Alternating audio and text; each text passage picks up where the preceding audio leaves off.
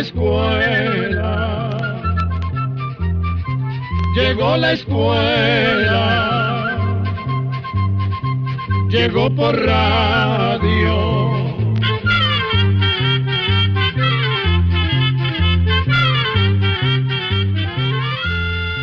El Instituto Centroamericano de Extensión de la Cultura presenta su programa Oigamos la Respuesta.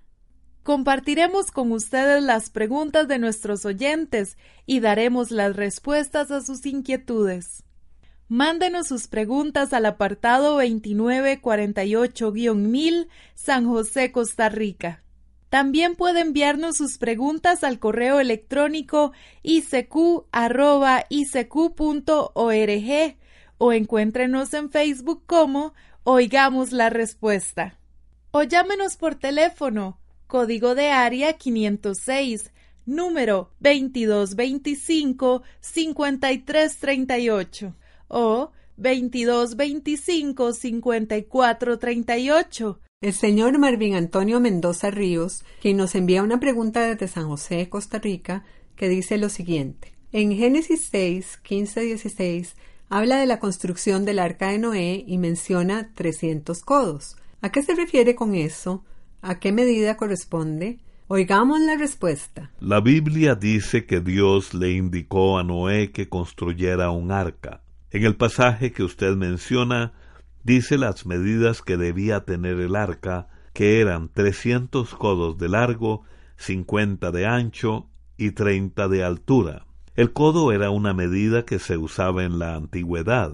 En aquellos lejanos tiempos se acostumbraba a usar partes del cuerpo de las personas para medir. El codo era el largo del brazo, desde el codo hasta la punta del dedo medio. Como no todos los brazos tienen el mismo largo, no se puede decir que fuera una medida exacta como la que usamos en la actualidad. Se puede decir que un codo vendría a ser, en promedio, unos 45 centímetros o un poco menos de medio metro de largo. Para que en la actualidad este pasaje resulte más claro para nosotros, los estudiosos han hecho un cálculo aproximado y en algunas Biblias dice que el arca de Noé medía 140 metros de largo 23 metros de ancho y 14 metros de alto.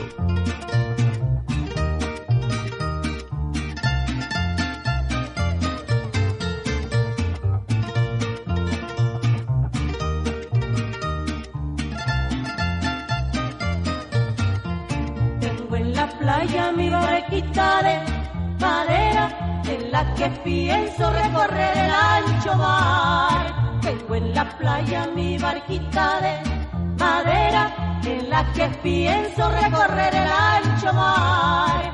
Una chocita de bambúes en la ribera, un par de fules y mi caña de pescar. En mi barquita, como subo y como bajo, boca arriba y boca abajo, con mi caña de pescar. En mi barquita, como subo y como bajo, boca arriba y boca abajo, es por la marea del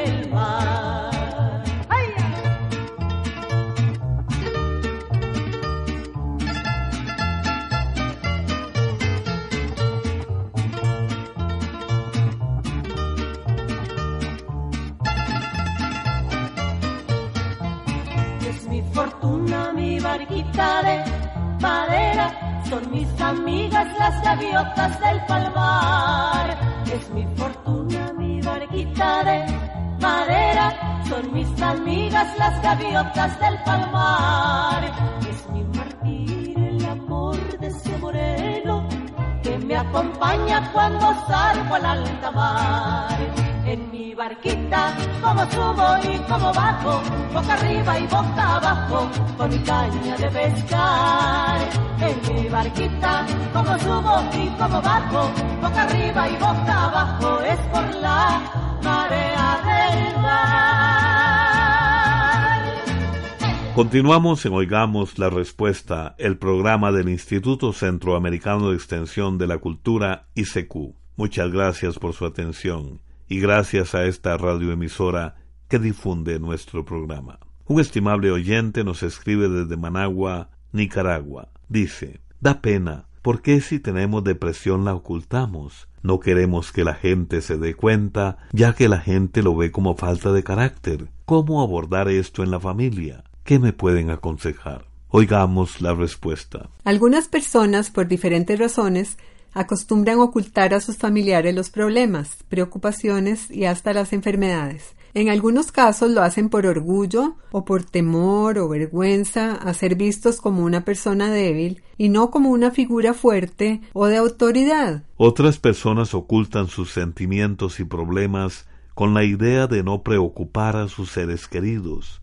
Pero sea cual sea la razón, no es sano hacerlo porque esto más bien puede deteriorar la relación y la confianza con los seres queridos. Dentro de la familia no tendríamos que sentir vergüenza ni miedo de expresar lo que estamos sintiendo. Hay etapas en la vida en que tenemos que enfrentar situaciones difíciles, cambios propios de la edad, problemas en el trabajo, enfermedades o pérdidas que pueden llevarnos a una depresión.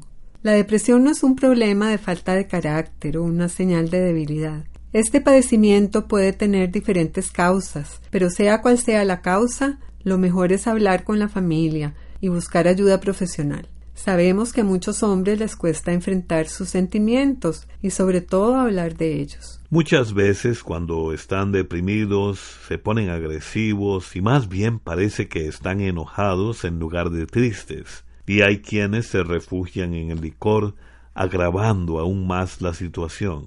Es conveniente saber esto porque muchas veces la familia y hasta el médico no reconocen que se trata de una depresión. En casos como estos es muy importante el apoyo de la familia y amigos, quienes deben alentar al ser querido para que visite un médico y éste le diga si realmente se trata de una depresión y le indique si le conviene tomar algún medicamento o ir a terapia con un psicólogo, lo que generalmente resulta de gran ayuda en estos casos. Un estimable oyente nos llamó por teléfono desde Pérez Celedón, Costa Rica, para preguntarnos lo siguiente. ¿Cuánto mide de alto el Cerro Chirripó? ¿Dónde se encuentra? ¿Quién fue la primera persona en llegar a la cima? Oigamos la respuesta. El Cerro Chirripó se encuentra en la cordillera de Talamanca, que es la cordillera más alta de Costa Rica. El Cerro Chirripó se encuentra a unos 20 kilómetros al noreste de la ciudad de San Isidro del General, dentro del Parque Nacional Chirripó. La cima o punto más alto del Chirripó está a 3.820 metros sobre el nivel del mar. La única forma de llegar hasta la cima del cerro es a pie. Es una caminata bastante fuerte montaña arriba de aproximadamente 20 kilómetros. Esta caminata generalmente se hace en dos partes o etapas. En la primera etapa se asciende hasta los 3.400 metros, donde hay un refugio donde se puede descansar. Para llegar a este lugar se tardan entre 6 o 7 horas. La segunda etapa se realiza a la mañana siguiente. Hay que hacer una caminata de 5 kilómetros para llegar al punto más alto del cerro y se tardan aproximadamente de 2 a 3 horas. Quienes han subido hasta la parte más alta del Chirripó dicen que aunque la caminata es muy dura, vale la pena, ya que la vista es extraordinaria. Cuentan que en días despejados desde la cumbre del Chirripó se puede ver el Océano Pacífico por el oeste y el Mar Caribe por el este. Las primeras personas en subir hasta la cima del Chirripó fueron los pobladores de comunidades indígenas que han vivido en la cordillera de Talamanca durante siglos. Pero de acuerdo con los registros y relatos de los propios indígenas, la primera persona blanca en subir al Chirripó fue el misionero alemán Agustín Blessing, quien subió hace 114 años en el mes de mayo del año 1904. A partir de ese momento muchos científicos empezaron a llegar al Cerro Chirripó para estudiar tanto su formación geológica como las plantas y animales que habitan en este cerro, que, como dijimos, es el más alto de Costa Rica.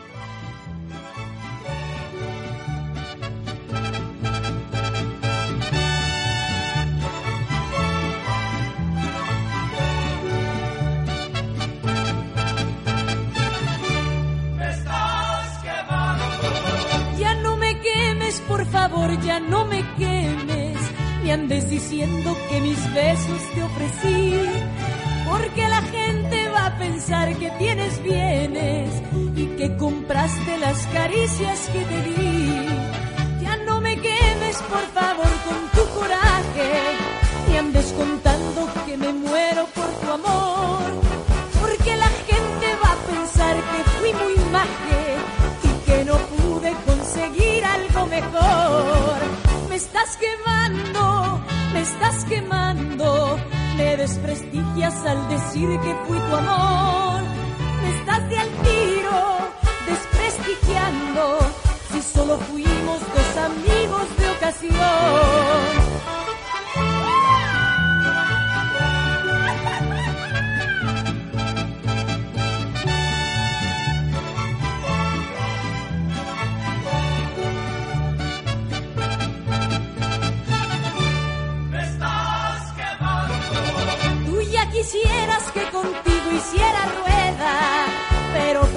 Comprende que soy mucha calidad. Si nos comparan en la calle, ¿qué te queda? Solo le tiras a servir de variedad. Me estás quemando, me estás quemando, me desprestigias al decir que fui tu amor. Me estás de al tiro, desprestigiando, si solo fuimos dos amigos de ocasión. Este es el programa Oigamos la respuesta del Instituto Centroamericano de Extensión de la Cultura ICQ. Muchas gracias por su atención. Quisiera saber qué es bueno cuando los niños se rozan o irritan sus pompas o nalguitas. Esta pregunta nos la hace un estimable oyente que nos escribe desde la ciudad de Managua, Nicaragua. Oigamos la respuesta. No nos dice usted la edad del niño, pero si se trata de un bebé que usa pañal, lo más probable es que esa irritación o rosadura sea provocada por los orines o las heces. Ese tipo de rosadura, que se conoce como dermatitis de pañal, es un problema bastante frecuente en niños que usan pañales. En ese caso, lo que hay que hacer es cambiarle el pañal a menudo. Debe limpiar muy bien el niño con un algodón con agua tibia o puede limpiarlo con agua y aceite de oliva. Nos conviene usar toallitas húmedas. Tampoco conviene usar jabón, ya que muchos niños son alérgicos a ciertas sustancias que tienen estos productos. Después de limpiarlo, séquelo muy bien y póngale una crema que se llama hipoglos o una que se llama decitin o cualquier otra crema que venden en las farmacias precisamente para tratar la dermatitis de pañal. Aplique una capa de alguna de estas pomadas sobre la parte afectada unas tres o cuatro veces al día o cada vez que le cambie el pañal al niño. Estas pomadas dan alivio y ayudan a que la piel sane más rápido. Hay una pomada que puede hacer usted mismo en la casa. Se prepara mezclando óxido de zinc con aceite de hígado de bacalao hasta que se forme una pasta que se puede untar sin que se caiga. Pero debe usar aceite de hígado de bacalao, ya que si usa otra clase de aceite no le dará el mismo resultado. Si puede, deje al niño un rato sin pañal, ya que esto le va a ayudar a sanar más rápido. Si usa pañales desechables, trate de cambiar de marca. Si usa pañales de tela, cuídese de lavarlos muy bien, de manera que no les quede jabón. Después de lavarlos, los puede meter un rato en un balde con agua, con cuatro cucharadas de vinagre y después los enjuaga bien para quitarle el vinagre. Si el niño no mejora, debe llevarlo donde un pediatra, pues no todas las rosaduras tienen la misma causa. Podría tratarse de un hongo o de algún otro problema que va a necesitar otro tratamiento. En el Golfo de Fonseca, en el mar que tenemos en la zona sur de Honduras, apareció una enfermedad. El agua del mar está roja y murieron muchos pececitos. El agua se ve con pelotitas como si tuviera varicela. ¿Por qué aparece esto? Inicialmente creímos que se trataba de la llamada marea roja, pero al parecer no se trata de eso. ¿Puede explicarme, por favor? Esta pregunta nos la hace el señor Saturnino Moreno, quien nos llamó por teléfono desde Choluteca, Honduras. Oigamos la respuesta. A finales de enero, en ciertas zonas del Golfo de Fonseca, aparecieron unas manchas rojizas y gelatinosas flotando en el mar. Como usted menciona, esto puso en alerta a muchas personas porque al principio se pensó que podría tratarse de la llamada marea roja, que es un fenómeno que se presenta cuando en el mar se desarrollan unas algas diminutas, entre las cuales hay algunas que son muy venenosas. Cuando hay marea roja es muy peligroso consumir animales marinos, ya que estos pueden haberse alimentado con estas algas y contener grandes cantidades de toxinas o venenos dañinos para las personas. Sin embargo, en este caso, las autoridades dijeron que las algas que aparecieron en el Golfo de Fonseca no eran venenosas. Funcionarios del Laboratorio de Toxinas Marinas de la Universidad de El Salvador y de la Dirección General de Pesca de Honduras hicieron estudios y dijeron que se trata de un alga muy pequeña llamada Phaeosis tisp, que también causa ese color rojizo en el mar, pero que no es peligrosa.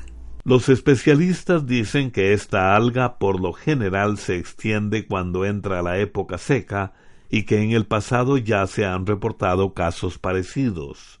Los pescadores llaman a este fenómeno comúnmente menstruación del mar o viruela del mar. Los peces y muchos otros animales y plantas del mar necesitan de oxígeno para poder sobrevivir, y resulta que los peces que aparecen muertos por la viruela del mar no mueren envenenados.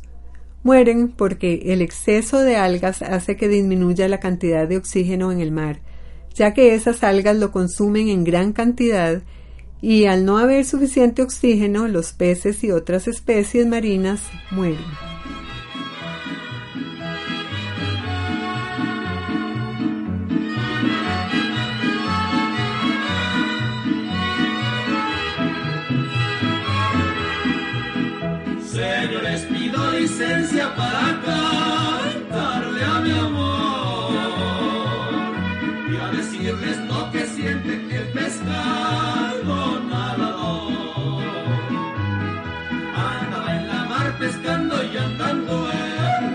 La mar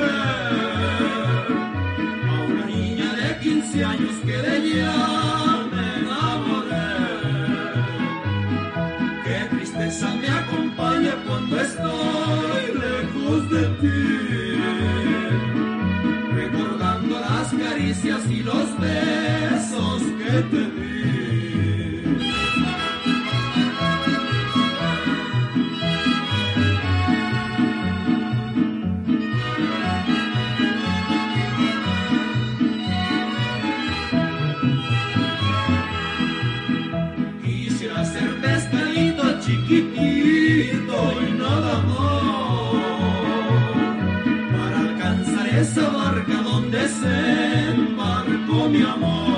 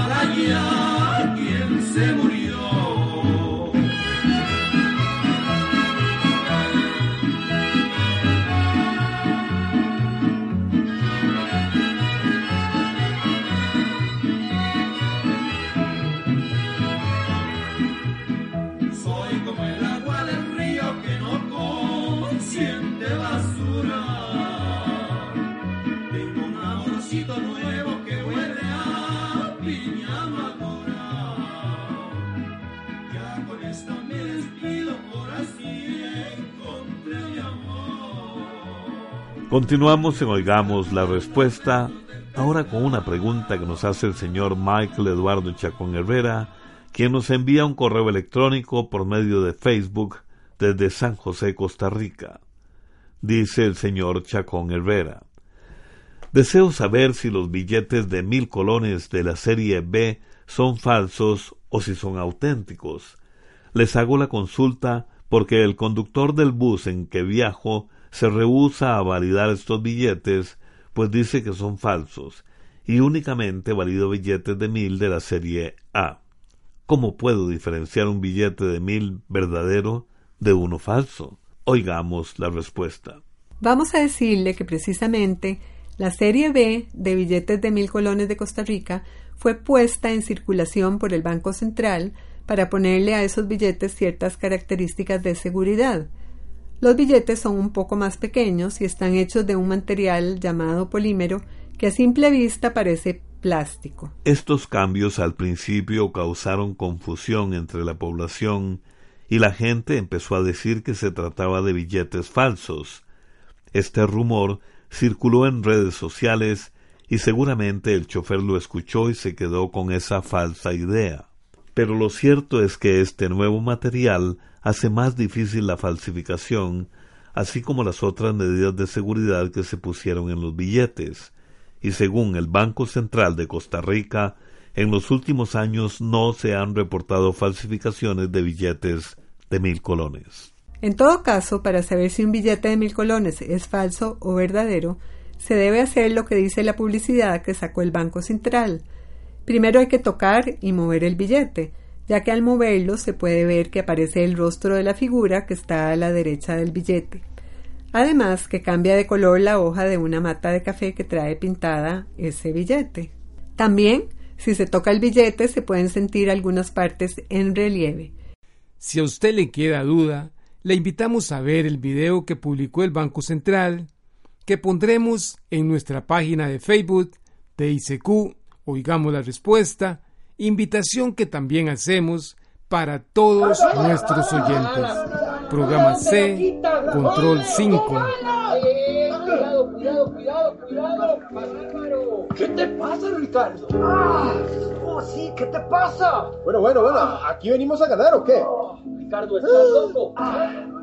Llamen al doctor, llamen al doctor. ¿Qué te pasa, Ricardo? No se juega así. Ricardo, vení, necesito hablarte. Sí, profe, decime. Luis no va a poder jugar el domingo y quién sabe hasta cuándo. Ay, no es para tanto, solo fue una patadita. Y es que se puso caliente el entrenamiento y yo tenía que ganarle esa bola. Sí, Ricardo, la patadita que lo mandó al hospital. Y no se sabe cuándo Luis podrá volver a jugar. Yo no sé qué decir. Pues debería sentirte mal. Lo mandó al hospital. Que lo mandó al hospital. Luis, hola. ¿Cómo estás? Pues, como me ves, me quebraste la espinilla en cinco partes.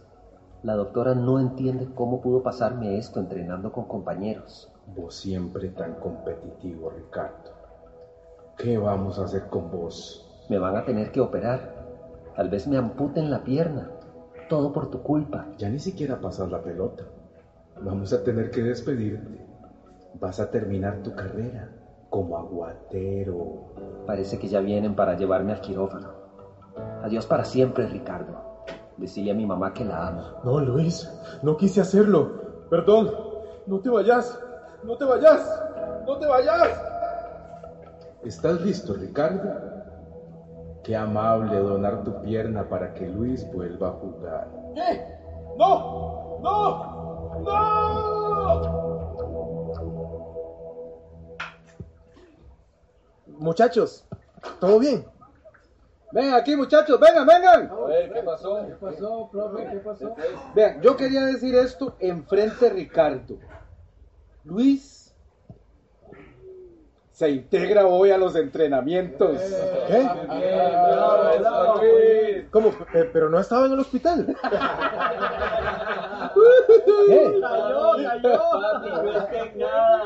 Sí, sí, Luis fue a que lo revisaran, pero ese mismo día salió. Lo que pasa es que todos decidimos jugarte esta broma para darte una lección. Gracioso. Aprendió, papá. Está bien, está bien, está bien, está bien. Ya aprendí.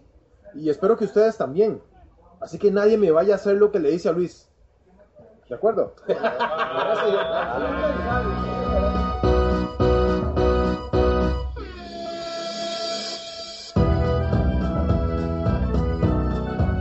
La Fundación Justicia y Género presentó Metele un gol al machismo.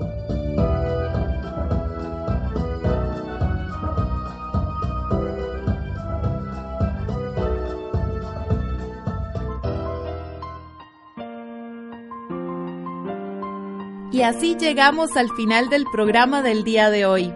Los esperamos mañana en este su programa Oigamos la Respuesta. Mándenos sus preguntas al apartado 2948-1000 San José, Costa Rica. También puede enviarnos sus preguntas al correo electrónico icq.org o encuéntrenos en Facebook como Oigamos la Respuesta. O llámenos por teléfono, código de área 506, número 2225-5338 o 2225-5438. Recuerde que comprender lo comprensible es un derecho humano.